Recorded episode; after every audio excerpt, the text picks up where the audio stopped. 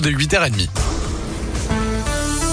Et comme promis, voici le journal des bonnes nouvelles avec Noémie Mabilon. Ils ont fait un million de pas en 22 jours pour la bonne cause. De Lyonnais s'était lancé un défi à l'occasion du challenge KM Solidaire. Le but est bien marcher le plus possible pour récolter un maximum d'argent au profit d'une association humanitaire qui aide les victimes de conflits.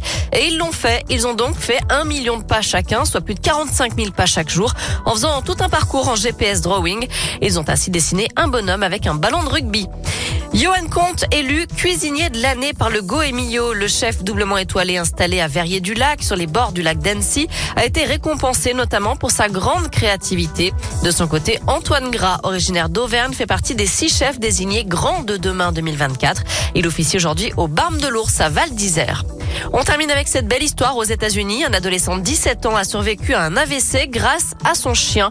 C'est lui, à 5 heures du matin, qui a réveillé les parents de Gabriel en aboyant dans leur chambre. Il avait senti que son maître était en difficulté et heureusement, il a donc pu être pris en charge rapidement par les secours, ce qui lui a évité de lourdes séquelles.